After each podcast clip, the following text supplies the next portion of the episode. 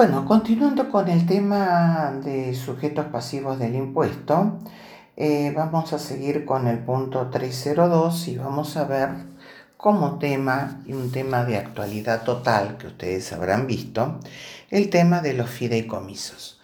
Ustedes habrán visto varios carteles en, en la calle o por mm, publicidad en los medios eh, el tema de los fideicomisos y lo que más común tenemos es el tema, en este momento en Mar del Plata, el tema de los fideicomisos inmobiliarios. Pero vamos a ver qué es un fideicomiso. El fideicomiso no es una figura nueva dentro del derecho tributario argentino, que surge de la ley 24441, sino que tiene su origen ya en el derecho romano. ¿Por qué? Porque en el derecho romano, la única que, el único que heredaba cuando fallecía el padre era el hijo mayor varón. Y el resto de los hijos no tenían derecho a heredar el acervo hereditario. Por lo tanto, ¿qué era lo que hacía el padre? Separaba parte de su patrimonio, se lo entregaba a un tercero para que lo administre y a la finalización de ese contrato de fiducia o cuando él fallecía, esos bienes se entregaban al resto de los hijos.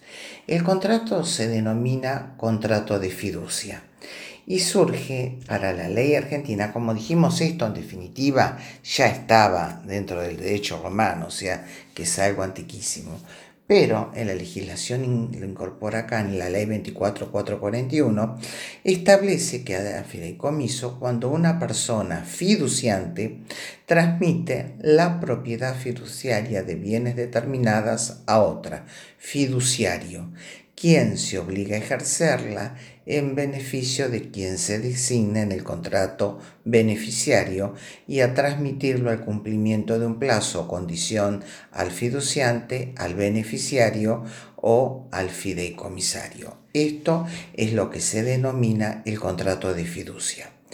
Hay dos tipos de fideicomisos, el ordinario y el financiero. ¿Qué diferencia existe entre el ordinario y el financiero? Que el financiero tiene la capacidad legal de emitir títulos valores a través de la autorización que le es aportada por la Comisión Nacional de Valores. Vamos a ver quiénes son los sujetos que figuran dentro del contrato de fiducia.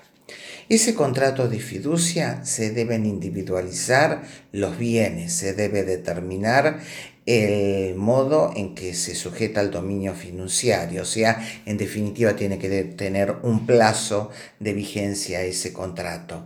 Se debe establecer el destino de los bienes a la finalización del fideicomiso y se deben establecer los derechos y obligaciones del fiduciario y quiénes van a ser los beneficiarios.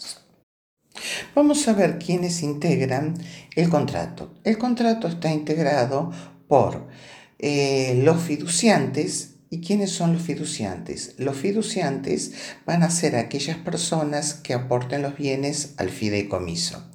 ¿Qué es lo que puede aportar el fiduciante? El fiduciante puede aportar bienes o puede aportar dinero.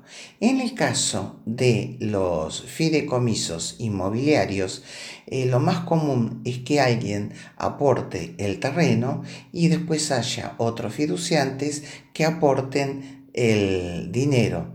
¿A quién van a aportar esos bienes, tanto sea dinero como sea bienes? Lo van a aportar al fideicomiso. El fideicomiso es un sujeto cuyo administrador se lo va a denominar fiduciario. ¿Qué es lo que hace el fiduciario? Va a recibir los bienes y administra la propiedad fiduciaria. Quiere decir que en lo más común, y sigamos con el criterio de que fuera un fideicomiso de construcción, el fideicomiso, a través del fiduciario, que es el administrador, es quien va a recibir los bienes en el caso de que reciba un terreno, reciba dinero y se va a ocupar de la realización de un edificio, supongamos. Por lo tanto, va a contratar a la empresa constructora, a los demás eh, gremios para la construcción. O sea, que recibe los bienes y administra la propiedad fiduciaria. Esos bienes, si se enajenan, acá tenemos quiénes van a ser los sujetos de ese beneficio que va a tener el fideicomiso.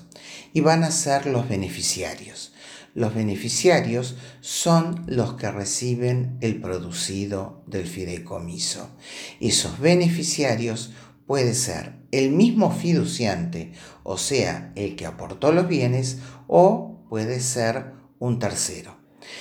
Quiere decir, supongamos que el fiduciante haya dos fiduciantes y este, lo aporten a un fideicomiso y esos dos fiduciantes sean exactamente los beneficiarios que van a quedar identificados en el contrato de fiducia. Pero los fiduciantes pueden decir que eh, los beneficios de ese fideicomiso sea un tercero, por ejemplo, que sean sus hijos. Entonces ahí en ese caso los beneficiarios van a recibir el producto y pueden ser los mismos fiduciantes o puede ser un tercero. Y por último tenemos el fideicomisario. El fideicomisario es el que recibe el remanente de los bienes a la finalización del contrato de fiducia. Vamos a ver en qué artículo tenemos el tratamiento impositivo de los fideicomisos.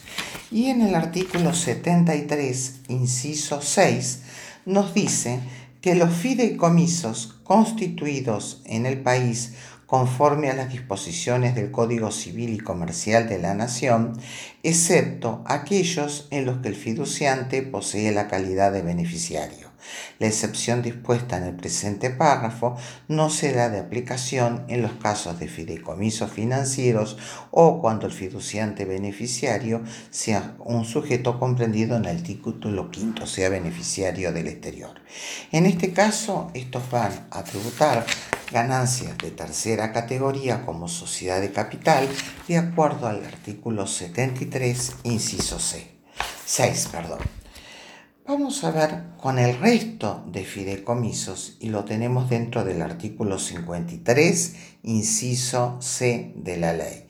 Y nos dice que constituyen ganancias de la tercera categoría las derivadas de fideicomisos constituidos en el país en los que el fiduciante posee la calidad de beneficiario, excepto en los casos de fideicomisos financieros o cuando el fiduciante beneficiario sea sujeto comprendido en el título quinto, sea beneficiario del exterior. Resumiendo, ¿cómo tributan los fideicomisos? Si es un fideicomiso financiero, o es un sujeto del inciso C del artículo 49, o sea, de tercera categoría, donde el fiduciante es beneficiario, pero que opta por asimilar su tratamiento impositivo al del financiero, o recuerden ustedes que los fideicomisos del artículo 53 podían en la medida en que llevaban contabilidad, se podía asimilar a una sociedad de capital, de acuerdo al artículo 73 de la ley, en ese caso son sujetos de impuestos, tanto los financieros como los del 49C, que optan por similar tratamiento que una sociedad de capital.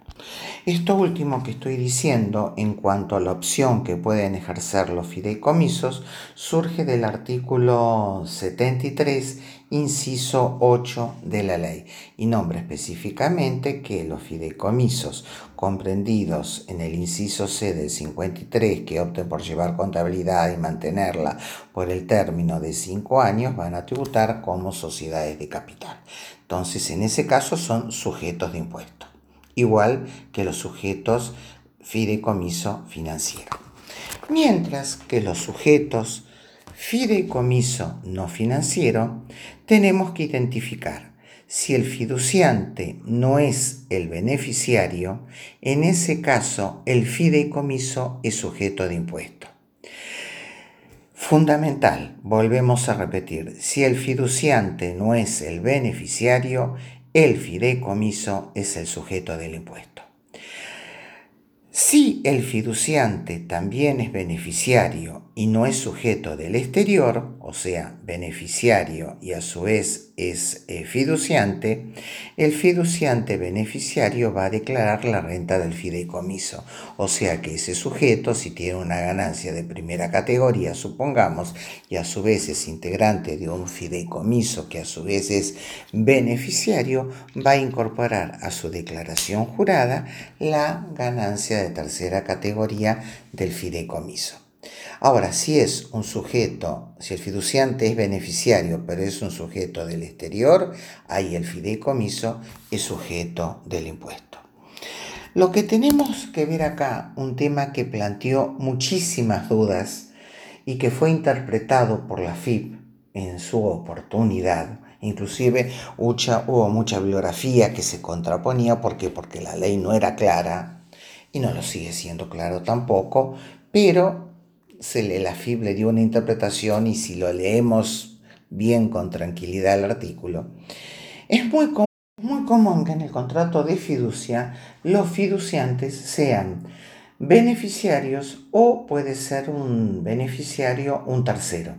Entonces puede ser que nos encontremos que sean dos fiduciantes, vamos a hacerlo bien sencillito el, el ejemplo, sean dos fiduciantes que un fiduciante eh, va a transmitir la propiedad a la finalización del contrato a él mismo, o sea que un fiduciante va a ser eh, beneficiario, pero el otro fiduciante eh, decide que sea su hijo el beneficiario. Por lo tanto, nos vamos a encontrar con un contrato de fiducia con dos fiduciantes cuyos beneficiario es uno el mismo fiduciante y el otro es un tercero.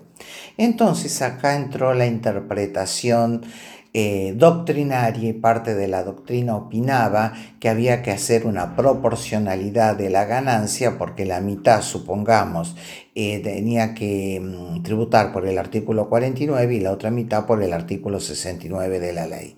Sin embargo, no fue así y la FIP, la interpretación que tuvo, y si nos ponemos con detenimiento a la ley, la ley en ningún momento habla de proporcionalidad de la ganancia. Dice que van a ser sujetos del artículo 53 cuando el fiduciante es beneficiario. Por consiguiente, cuando hay un beneficiario que es un tercero, directamente la totalidad de la ganancia va a ser del artículo 69, o sea que en definitiva va a ser sujeto el fideicomiso.